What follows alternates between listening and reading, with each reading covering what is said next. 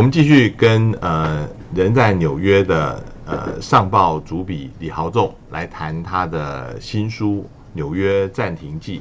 呃，豪仲，你在书里面啊，呃，有提到就是，呃，之前我们谈到了纽约人的自负跟人跟人之间的竞争关系，但是另外一个纽约呈现出来是贫富差距非常的大啊。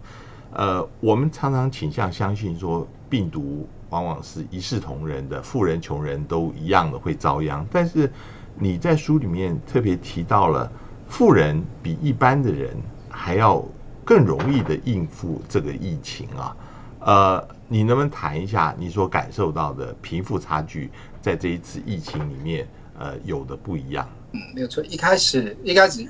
病毒呃在散播的时候，它确实没有挑人啊，就是没有贫富。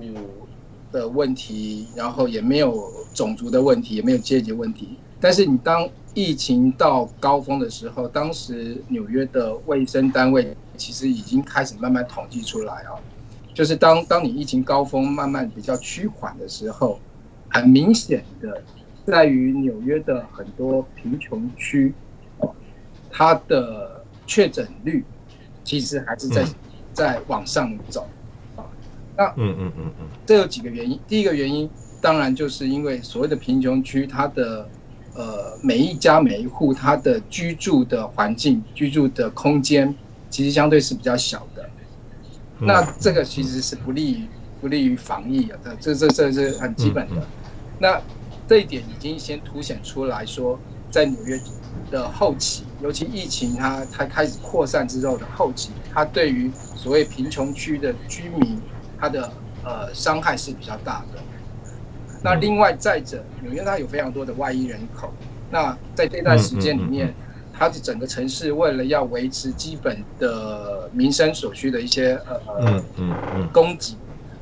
当当然还是要一些基层劳务的人出来工作。那这些当时我看到几乎全部不是非洲裔就是西语裔的人。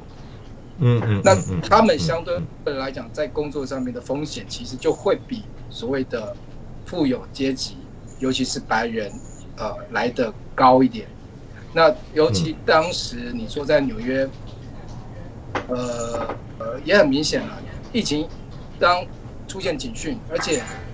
呃，几乎大家已经开始都已经在居家工作的时候，那时候的报纸其实都有写到很多呃。像曼哈顿区或是比较富有区的一些白人，他们都已经往外州跑了。尤其当时有很多的我我在纽泽西州的一些朋友就打电话跟我讲说，呃，他们这住家附近很多的豪宅、很多的独栋的那些房舍已经被纽约的人来这边长租在。花了很大的租 在这里，因为纽约的生活就是空，它房子再大，它的它的那个密集度还是比较高，所以当时很多有钱人他其实都已经预先到纽泽西州这种比较空旷的地方去租了比较大的房子，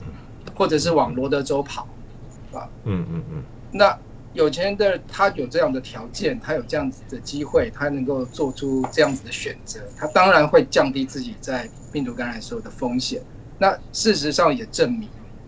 在全美的疫情越来越往上升的时候，他们的卫生单位也也提到了百分之四十的其他州的百分之四十的那个病毒，其实都是来自于纽约，是纽约扩散出来，是从纽约扩散。所以那个时候，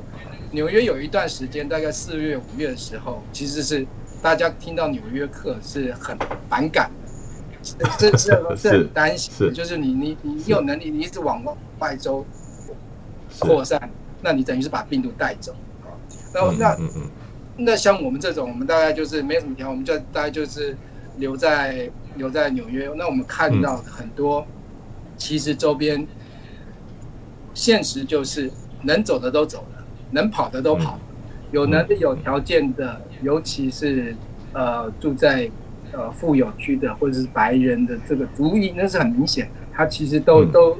他他可以不用选择像我们这种每天窝在这个小小的这个公寓里面，然后很辛苦的这种过这种居家防疫的生活，那确实走不了的。嗯，他就是有阶级上面的一个特征，就是有种族上面特征。那他的风险性当然就是比较高的。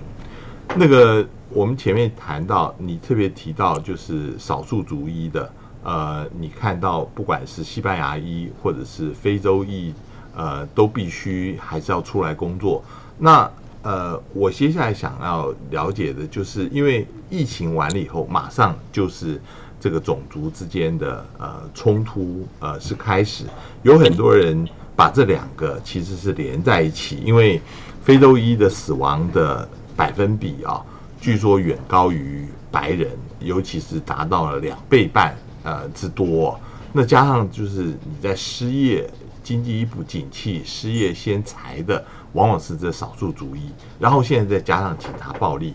是不是这些因素累积起来，造成了这一次种族抗议的一个主要因因素？嗯，我觉得它的关键还是在于美国，它长期以来黑白之间的种族的冲突，又再次因为这次警察的。的关系，它又爆发出来，因为，嗯，哦，其实，在今天是在在今年以前，呃，二零一二年、二零一四年，它其实陆陆续续都有这种大规模，甚至一百多个城市为了这个种族冲突，呃，有有有过有过前面都有过有过这样的经验啊，又又是这样的，它它是又又等于说这样又一次循环，只是刚好它遇到了这个疫情的期间。那在这个疫情的期间里面，我我自己观察是，呃，它整个，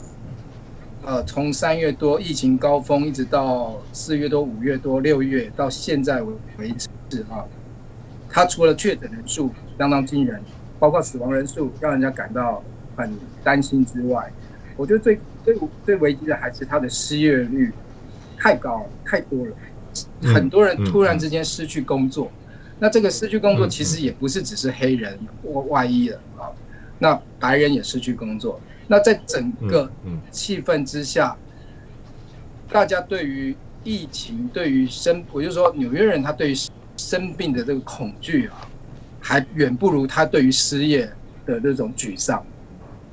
嗯，所以真正造成这个整个社会它整个像这样爆发出来，嗯，当然种族冲突它是一个一个出发点。可是因为疫情上面，他已经连续两三个月，我自己都都快受不了。这个居家防疫呢，两三个月的压抑，包括你对前景的呃不安，包括很多家庭他本来有双双薪，但是他可能少掉了一份薪水，或者是他当时他必须出门上班，而他出门上班每天都是要抱着非常非常谨慎的那种态度去去工作。嗯，他是整个社会压力，他他压力是是就像那个那个真的是一个。一个闷烧锅一样，那它会怎么爆发出来？我觉得这这里面当然跟前几次种族中它有同同它有它的呃同样的成因，但是它不可否认，在疫情的这种社会压力之下，它会加重了很多突发的状况，很多的呃可能游行的一些呃除了除了游行之外，它可能会有一些暴力的冲突，包括纽约它也发生过跟警民之间的冲突。这个过程里面，已经我我觉得已经，呃，比单纯的种族事件更更多了，因为疫情上面大家的这种精神的压力已经已经到了临界点了。嗯，我就是要问，呃，种族示威抗议，我想大家都会对于这样子表示同情，但是接下来有有一两个晚上，尤其在纽约。呃，有趁火打劫，尤其是商店，呃，这个包括玛莎百货，包括一些的精品，呃，他们的橱窗被打破，商品被洗劫一空哦。这个是不是也是大家在意的？尤其是这个会让很多人呃会担心自己的财产会受到伤害。有那川普的他一直强调，后来强调 law and order。这个是不是反而会开始受到大家的支持？你在纽约你怎么看这个情况？纽约它相对来讲，它其实一直以来，它对外裔族群，包括黑人，它其实比较相对来讲比较友善。那加上它它的族裔很多啦，所以呃，种族冲突的因子它是存在的。但是纽约相对来讲，其实我自己来到纽约，我我觉得很多都是呃，就是社会生存的竞争啊，可能种族的问题，那那那还要那那那是另当别论。那像这一次，他之所以会呃到了到了到了后期，有一些除了那个声援弗洛伊德的这个游行示威之外，到了晚上会有这些打击呃趁火打劫这个事情出现。我我我觉得这里面还是要分两方面，因为我也去参加过游行，白天的游行，嗯，那嗯晚上的时候，我我也我也还没宵禁的时候，我也开车到市中心去了解一下当地的状况，嗯，那其实是已已经是两个不同层次了，那就打打家劫舍，就就自我们来看，他应该不是因为抗议，然后。冲突的变调，他是真的就是你抗议完结束的时候，我是另外一票人，我是另外一班人，我是另外一个我我自己可能我可能被关疯了，我可能就关坏，或者是我这段时间我觉得我的损失财务的损失，我必须在这个时候呃再再再把它看看能不能回填多少，嗯，那是两个那个气氛是两种不同的，打家劫舍那个过程，没有人在没有人在讲黑人的命也是命。没有人在讲种族的问题，没有人在提提这个，他纯粹就是，呃，一种一种，我我觉得还是还是高之前的那种那种压抑之下的一种那种一种反弹，因为之前防疫期间大家都怕感染，其实相对来讲，出门是安全一点，而且因为大家也不出门，刚好遇到这段时间，六月八号纽约要解封，而且是分阶段开始，大家对疫情开始松懈之后，大家都出来了。哇，那个那个一出来是，其实每个人的火气都很大。你发现 开车的人开得特别快，路上争执的人比之前的强度更高，然后冲突冲突也也多了。那，你你会知道，这整个整个城市它是被压跟压在一个很很很压抑的一种情绪之下，整个爆发出来。嗯，那嗯嗯种族的你白天的这个抗议那些游行，它当然也有很高亢的那个情绪存在，可是它。